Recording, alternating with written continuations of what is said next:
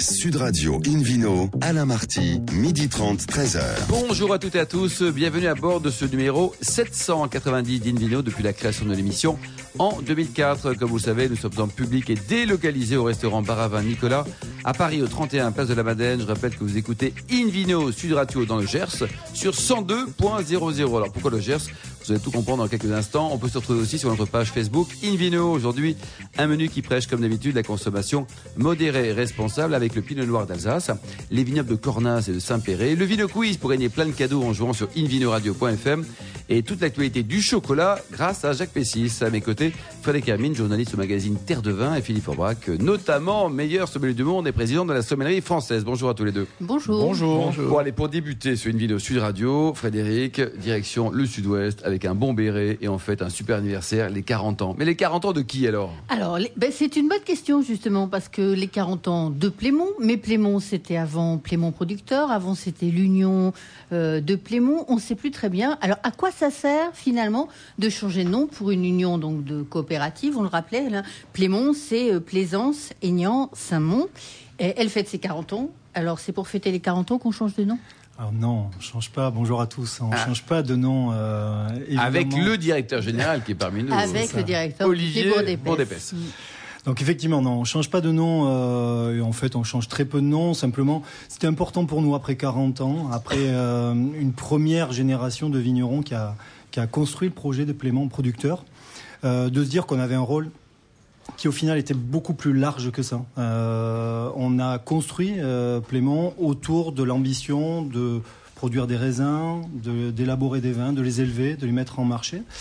Et petit à petit, euh, je pense que notre rôle, il est plus large que ça, de plus en plus. Et, c'était important pour nous d'enlever cette, cette, mention devenue inutile. Il faut promouvoir ces vins aujourd'hui, promouvoir l'image de notre territoire, de nos appellations. Il faut accompagner tout le développement culturel de toute une région. Il faut... Euh, développer encore une fois plein plein de missions qui sont annexes, très très proches de ce vin qui porte en lui euh, toutes ces valeurs-là. Euh, mais notre rôle, il est, il est vraiment tellement plus large qu'on ne pouvait plus le réduire simplement à la notion de production. Alors, ces vins, c'est dans la même optique, effectivement, que vous avez changé de slogan. Hein. On est passé de l'excellence des vins du Sud-Ouest à vigneron en Gascogne et Gascogne et puis mon Pyrénéen. Hein, c'est un petit peu long comme slogan, là, Olivier. Non, vous pas un peu plus, plus, percutant, là? Ouais, non, percutant. L'objet, n'est pas d'être euh, percutant. J'aime les par exemple. L'objet, c'est hein. de dire ce qu'on est. Euh, voilà. Non, notre ambition, c'est effectivement de mettre en avant cette Gascogne qui est phénoménale, qui commence à, à être un petit peu un espace de découverte pour plein plein de, de, nouveaux consommateurs qui viennent euh, découvrir là des vins blancs, rosés essentiellement. Qu'est-ce qu'on a justement dans la, dans la gamme des vins, Olivier? Alors, beaucoup de blanc, euh, beaucoup de rosé sur, la Gascogne, hein, euh, c'est vraiment un enjeu majeur. Et puis sur ce piémont pyrénéen, euh, puisque c'est effectivement aussi quelque chose auquel nous nous accrochons énormément, sur les appellations Saint-Mont, sur les appellations Madiran, Pacherinck, dire à quel point ben, on est fier d'avoir hérité un petit peu ces terroirs d'exception. Il me semble que dans l'univers, dans la diversité des vins du Sud-Ouest, le Piémont pyrénéen, c'est vraiment quelque chose qui est très ambitieux, qui a un potentiel énorme avec un peu plus loin les appellations euh, Iroulégui, Jurançon, sur lesquelles nous, nous n'intervenons pas. Philippe mais... Forbach, un petit commentaire sur ce Piémont pyrénéen. Mm. Déjà, ça, c'est joli. C'est très joli. Très joli. Ça, va, ça, va, ça va très bien. quoi.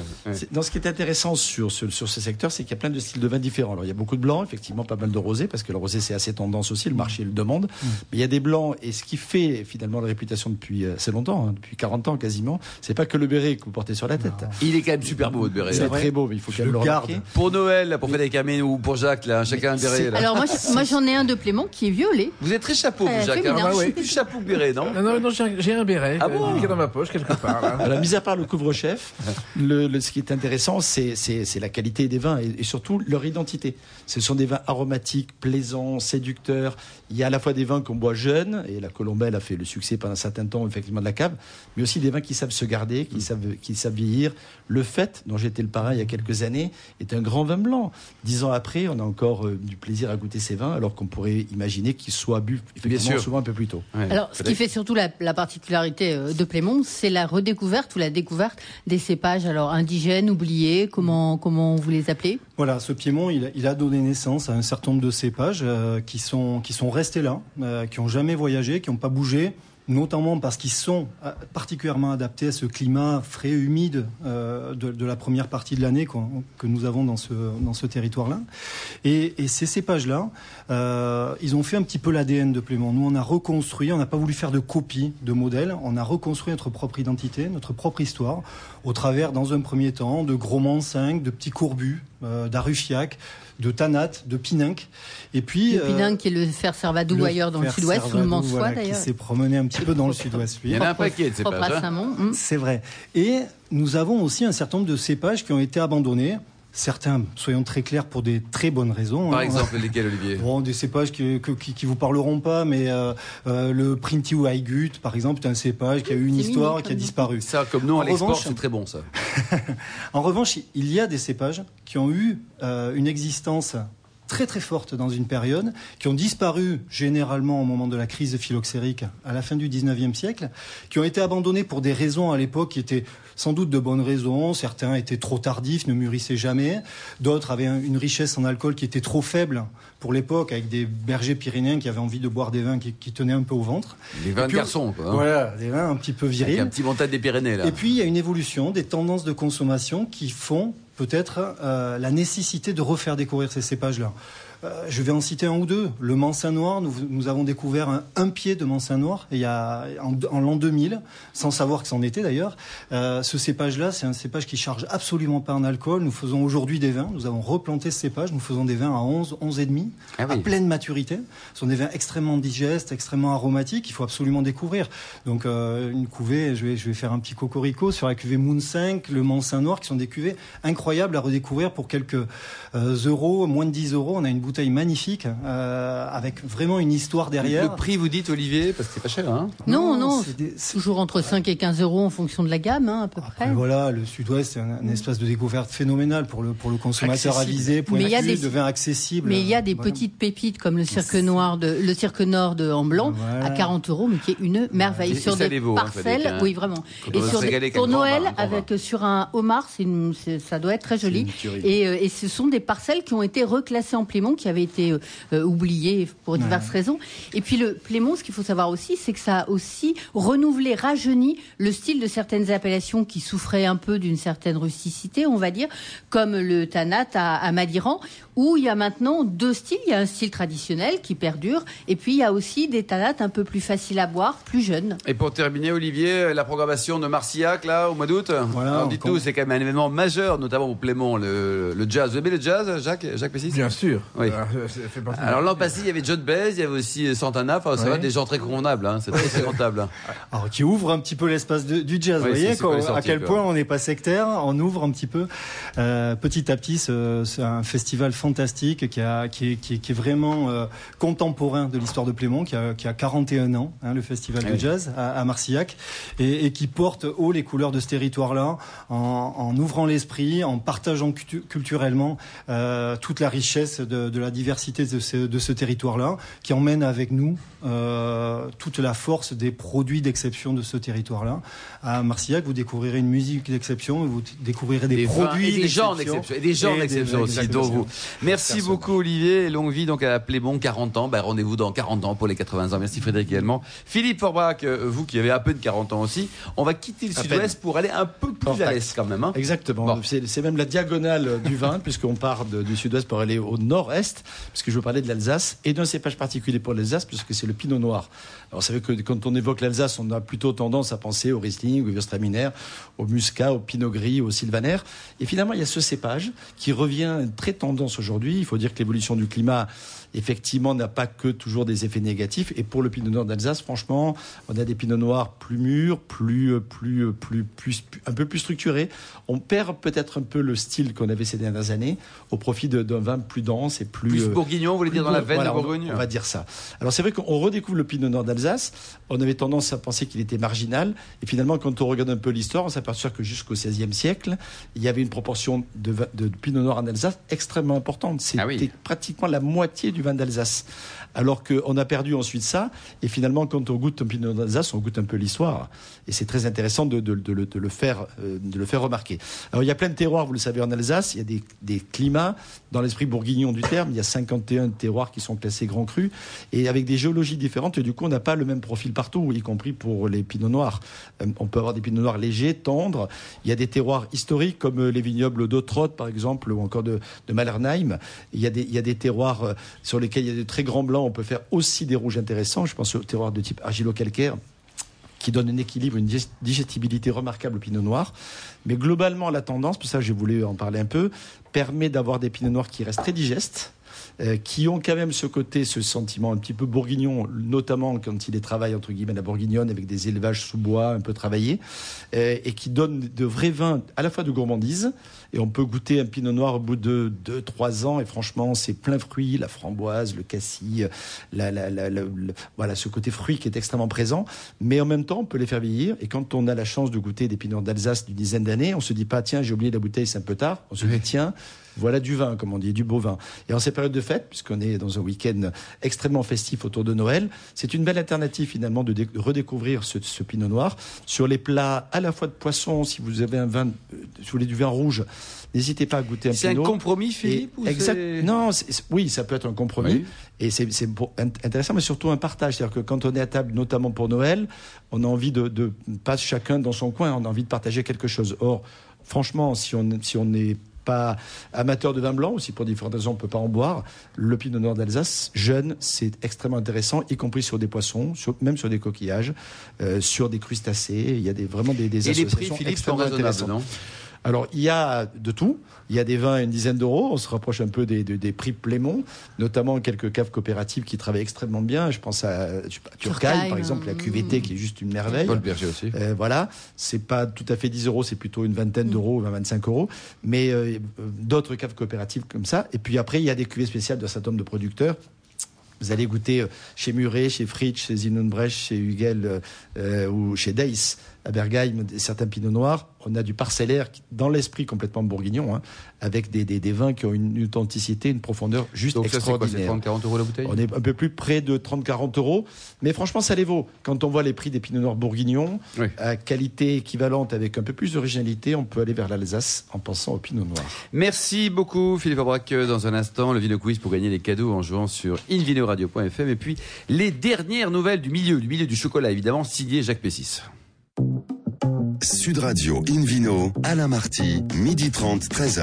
Retour au restaurant Bar à Vin Nicolas. Nous sommes à Paris au 31 Place de la Madeleine pour cette émission en public et délocalisée avec euh, Philippe Aubrac qu'on retrouve et le Vino Quiz. Et oui, je vous rappelle le principe, hein, vous qui nous écoutez, vous le savez, mais chaque semaine, nous vous posons une question sur le vin et le vainqueur gagne un exemplaire du livre de David Cobold. Vous allez enfin vous y connaître en vin. C'est un magnifique titre. Hein. Alors rappelez-vous, la question euh, de la semaine dernière était quel est le concept de cuvée privée Réponse A, des cours d'onologie privés. Réponse B, adopter des pieds de vigne et recevoir sa cuvée privée. Réponse C, des bouteilles avec des étiquettes personnalisées.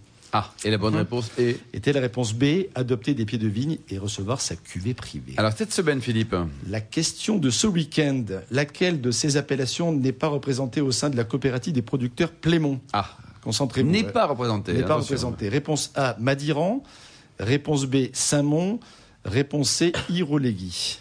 Bon, ABC, quoi, voilà. Pour répondre et gagner, vous le souhaitez, un exemplaire du livre de David Cobold. Vous allez enfin vous y connaître en vain. Rendez-vous toute la semaine sur le site invinoradio.fm, rubrique Vino Quiz. Et le gagnant sera tiré au sort parmi les nombreuses bonnes réponses. Merci beaucoup Philippe Fabrac. Invino Sud Radio accueille maintenant Jacques Pessis. Alors notamment journaliste au Figaro, auteur, président du club des croqueurs de chocolat et surtout animateur, hein, le confrère de sur Sud Radio tous les jours sur 99.9 à Paris. C'est une heure, c'est 13h à 14h. Les clés d'une vie de 13h à 14h. On est bientôt à la 500e. Voilà, on ne s'en lasse pas. Alors Jacques, vous êtes aussi président donc, de ce fameux club des croqueurs de chocolat. Un mot sur l'historique et puis le métier, quoi. on a créé ce club pour rire un soir. Enfin, quatre personnes ont créé ce club pour rire sans imaginer qu'il aurait de l'importance. C'était il y a plus de 30 ans. Et finalement, euh, on est arrivé en même temps que les artisans français. Euh, et petit à petit, nous avons commencé à défendre les artisans et nous les défendons plus que jamais. Et vous avez un guide aussi, hein, ce qui fait référence, c'est un référent. Ah oui, le guide des croquants de chocolat. Chaque année, il y a un panel qui goûte euh, à peu près 800 chocolats dans l'année, à l'aveugle. c'est le mardi et le jeudi. Et on a des notes, on en fait un guide. Et tous ceux qui sont dans notre guide, en général, ont entre 15 et 30% de chiffre d'affaires faire en plus. Donc on est vraiment devenu, quel- on est tous bénévoles, mais on est au service des artisans du chocolat français. Alors justement, l'actualité, là, il ne reste plus que deux jours avant de savourer les chocolats de Noël. Enfin, on peut commencer dès maintenant, d'ailleurs, il n'y a pas d'heure pour le chocolat. Euh, Jacques, quelles sont les différentes actualités en termes de, de production, de nouveautés, de marques, de jeunes talents? D'abord, il se trouve que le chocolat est de, de plus en plus euh, valable grâce aux artisans. Car les artisans français et dans toute la France se sont multipliés. Il y a une nouvelle génération qui suit celle qui a été la, la pionnière avec Robert Lynx, avec Pierre Hermé, avec Jean-Paul Évin et quelques autres. On a de plus en plus de couples jeunes qui s'installent en France, à Roanne, à Rodez, euh, à Bordeaux, et qui font des chocolats exceptionnels. Alors, ils arrivent tout timides, ils font un laboratoire. On a eu des, on a cette année décerné un award à de jeunes chocolatiers, Agnès et Pierre, qui n'avaient jamais concouru, qui avaient ouvert la boutique il y a un an. Et Ils avaient un métier avant, Jacques, ou ils sont devenus Ils avaient un métier avant. Avec rien à voir avec le chocolat. Et, et rien à voir. Et puis ils ont, ils ont, ils ont dit, bah, c'est ça qu'on aime. Et ils sont installés dans le chocolat. Alors ils créent leur laboratoire, ils prennent des risques et ça marche. Parce que, bon, le chocolat artisanal, c'est plus cher que le chocolat industriel. Combien 20% Euh, 30% 30, 30%, mais c'est pas grave. À Noël, comme dans les autres mois de l'année, on achète du chocolat chez son artisan parce qu'on sait qu'il est de qualité. Hmm. Et je dirais que Aznavour disait, euh, la chanson française c'est un pléonasme, chocolat français c'est un pléonasme. C'est-à-dire qu'aujourd'hui, dans le monde entier, le chocolat français est, est reconnu. Là, on a dans, parmi nos awards une jeune femme qui s'appelle Ika, qui s'est installée en Israël, qui fait du chocolat en Israël, et c'est exceptionnel, c'est digne des chocolats français. Et je vous parle pas du Japon, où les Japonais sont de plus en plus nombreux à venir faire leur classe en France, et ensuite à créer des chocolats de Et qualité. il est bon, le, Jacques, le chocolat japonais? Oui, Il n'y a pas de raison que ce soit mauvais, d'ailleurs. non, non, il, euh, il est exceptionnel. Il y, a des, il y a des chocolatiers, d'ailleurs, il y en a certains qui sont installés à Paris, qui sont formidables parce qu'ils ont le talent de mélanger leurs- nos produits au, au leur et avec des dosages parfaits. Philippe Orbach, vous aimez le chocolat, vous aussi hein? J'adore le Ah, chocolat. votre grand sourire, vous Et, aimez beaucoup. hein? J'adore le chocolat. C'est vrai que tous les matins, petit déjeuner, c'est euh, café et un chocolat, et Ah souvent ouais. de chocolatiers différents pour pouvoir faire des tests. Alors, c'est pas deux fois par semaine comme, comme l'équipe Ah, mais Jacques, c'est un pro. Hein, Mais c'est quasiment tous les jours de goûter de différents. Et pour revenir sur le Japon, j'étais euh, au Japon il y a quelques semaines encore. Ils ont une précision surtout dans le geste qui est assez remarquable. Ils ont un sens de l'esthétique qui est juste euh, inhabituel. Et tout ça, ça donne effectivement un résultat juste incroyable. Oui. Parce que c'est beau et c'est bon. Et comme ils ont appris, comme le disait Jacques Pessy en, en France, ils ont, ils ont le, ils ont le- ils ont la, ils ont la référence gustative française. Et Oui, non pas, ça. on va pas critiquer les Belges, des, Ah. ni les Suisses, tout ça, c'est des styles différents. Mais la référence française, effectivement, comme pour la chanson, était quand même quelque chose de Olivier, d'épaisse, vous aimez, vous, le patron de, de Plémont, là, vous aimez le chocolat aussi? Ah, Ouais, encore un grand sourire. Décidément, il n'y a que des grands sourires quand on parle de chocolat. Mais, mais jamais quelqu'un vous dira qu'il ne l'aime pas. Non, c'est fantastique. C'est un produit d'exception Il y a des bons lié à son terroir aussi, Oui, comme, comme le vin. Il rejoint le vin sur ce point. Dans le sud-ouest, il y a des bons Ah, mais chocolatiers vous excellent, il y en a d'excellents. Mais, Ah oui. mais partout, aujourd'hui dans toute la France, pas seulement à Paris, Paris a longtemps eu le monopole, c'est fini. Maintenant, dans toutes les régions de France, il y a des chocolatiers d'exception et des jeunes. Et il y a même des Français qui épousent des Japonaises et qui font du chocolat en France. Oh, c'est mignon, ça. C'est. Et alors, quand on est un jeune chocolatier, là, quand on veut proposer ses produits au célèbre club des croqueurs de chocolat, qu'est-ce qu'on fait? On peut vous écrire, on, On vous nous envoie une écrit. petite boîte? Comment, On nous- comment on on fait nous alors? D'abord, nous, on les sollicite, on leur écrit. Dès qu'on a une nouvelle adresse, on écrit. Sinon, ils nous écrivent, ils nous envoient des mails. On les teste. Et ben, la bonne surprise, c'est que cette année, il y en a deux qui sont reconnus comme des, des- des champions qui ont eu des awards de, de la découverte, du jeune talent. Et curieusement, à côté, il y a les incontournables, comme et Vincent Guerlet, qui est aujourd'hui président de Relais et Desserts, qui est l'association qui défend le- les desserts. Et, il rev- et après quatre ans d'absence, il est revenu dans le guide et il a eu un award de l'excellence. Oh. Donc, toutes les générations, tous les talents sont récompensés. Frédéric Hermine, vous aimez le chocolat aussi? Alors moi c'est un peu particulier, j'aime bien le chocolat brut, les carrés et tout, mais les desserts au chocolat pas trop. Ah. Je- dès que c'est cuisiné, j'ai un peu de mal. Et C'est normal, ça, Jacques, euh, Ça docteur peut Jacques arriver, ça peut, en ça peut arriver, ça peut arriver. Ça n'a rien à voir. C'est-à-dire, un dessert au chocolat, c'est sucré, ça peut être écœurant. Et mais en même temps, le, le chocolat pur. On a dit que le chocolat est une énergie. On a dit que c'était un antidépresseur. En fait, euh, il y a. un- C'est bon pour la santé, Jacques, ou pas? Ah oui, alors le professeur Apfelbaum, grand nutritionniste, m'a expliqué un jour qu'il y avait dans le chocolat des corps qui régénéraient le cerveau.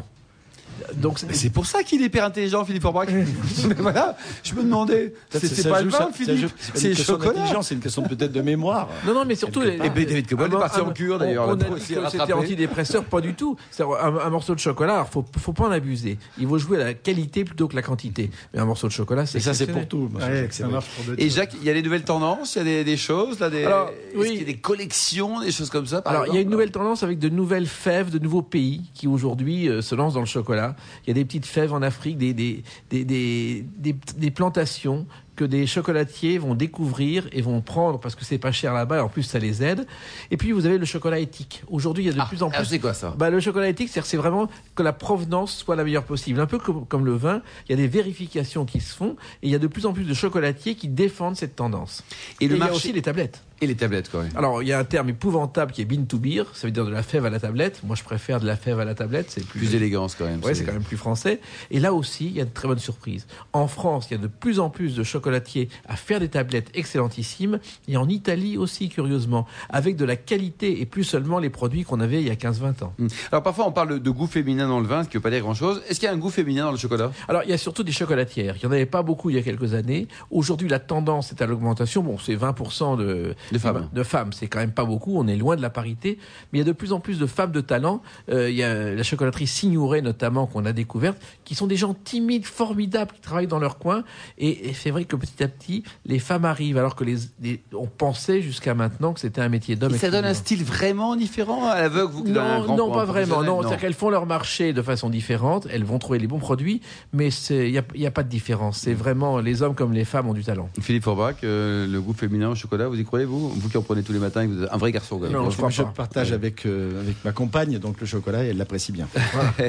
Qu'est-ce que vous nous conseillez là pour, pour terminer, Jacques Le coup de cœur, allez, c'est compliqué parce que vous êtes copain avec tout le monde, ou voilà, vous avez des amis partout. Le coup de cœur à pas louper, c'est quoi? Alors, Eh ben, le, le coup de cœur, pas il y en a facile, deux. hein. Il y a, il y a- à Roanne un chocolatier qui s'appelle Bertrand, qui est exceptionnel. Et vous Ouais. avez aussi euh, à, à Rodez, Agnès et Pierre, dont je vous ai parlé. Bon, c'est un peu loin, mais qui, qui sont fabuleux.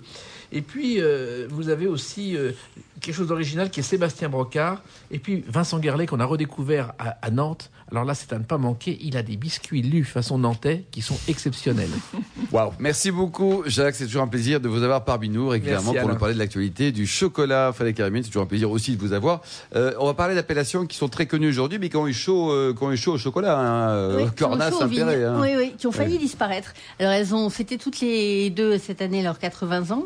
Euh, ce sont des, des vignobles du sud du Rhône-Nord. Et euh, l'un en blanc euh, Saint-Péray, un Marsanne et Roussanne, et l'autre en rouge Syrah. Euh, Philippe l'avait déjà évoqué euh, il n'y a pas longtemps euh, sur Cornas. Alors elles ont failli disparaître d'abord évidemment comme beaucoup de vignobles avec le phylloxéra, mais, euh, mais surtout parce que elles ont été grignotées par l'urbanisation de Valence qui a failli euh, remplacer les, les cèpes par Ah des oui. maisons. Euh, donc, et puis par des abricotiers aussi. Alors à, à Saint-Péray notamment, Des on produisait, oui, les abricotiers. les, ont maisons, je peux comprendre, mais un euh, abricotier, ça, non ah bah oui, oui, oui, parce que ça permettait d'approvisionner euh, les gens de Valence, qui est Valence devenant une grosse agglomération.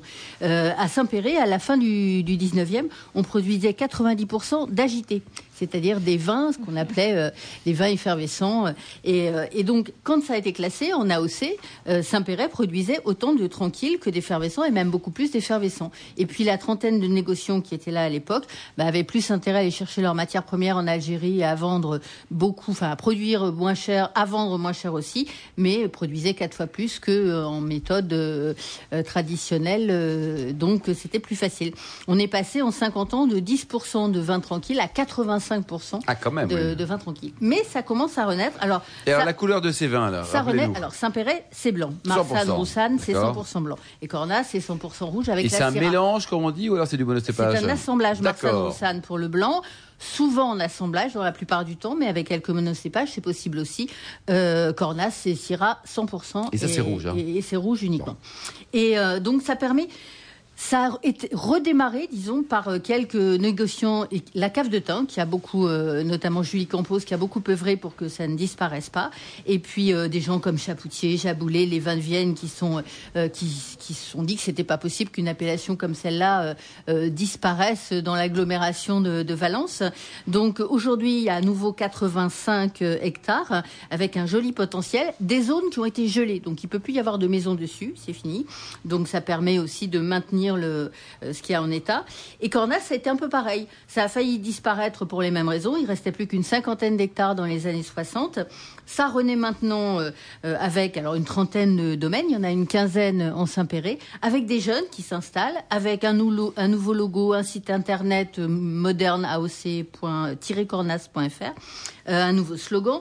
Et puis ça, ça, ça s'est redynamisé parce qu'il faut dire aussi qu'à l'époque, on savait pas très bien élever les vins dans les années Pour 50. terminer, terminer, Frédéric, comment ça coûte une bouteille de Cornas ou Alors, de une bouteille de Cornas, c'est plutôt 30 à 40 euros. Oui. Une bouteille de Saint-Péret, on est plutôt autour de 20 euros. Merci beaucoup Frédéric. Euh, Merci également à vous Jacques Pessis et Philippe Porbrac. Fin de ce numéro d'Invino Sud Radio. Pour en savoir plus, rendez-vous sur sudradio.fr, invinoradio.fr ou sur notre page Facebook. Invino, on se retrouve demain à 14h30, à 12h30 plutôt précise pour une nouvelle émission.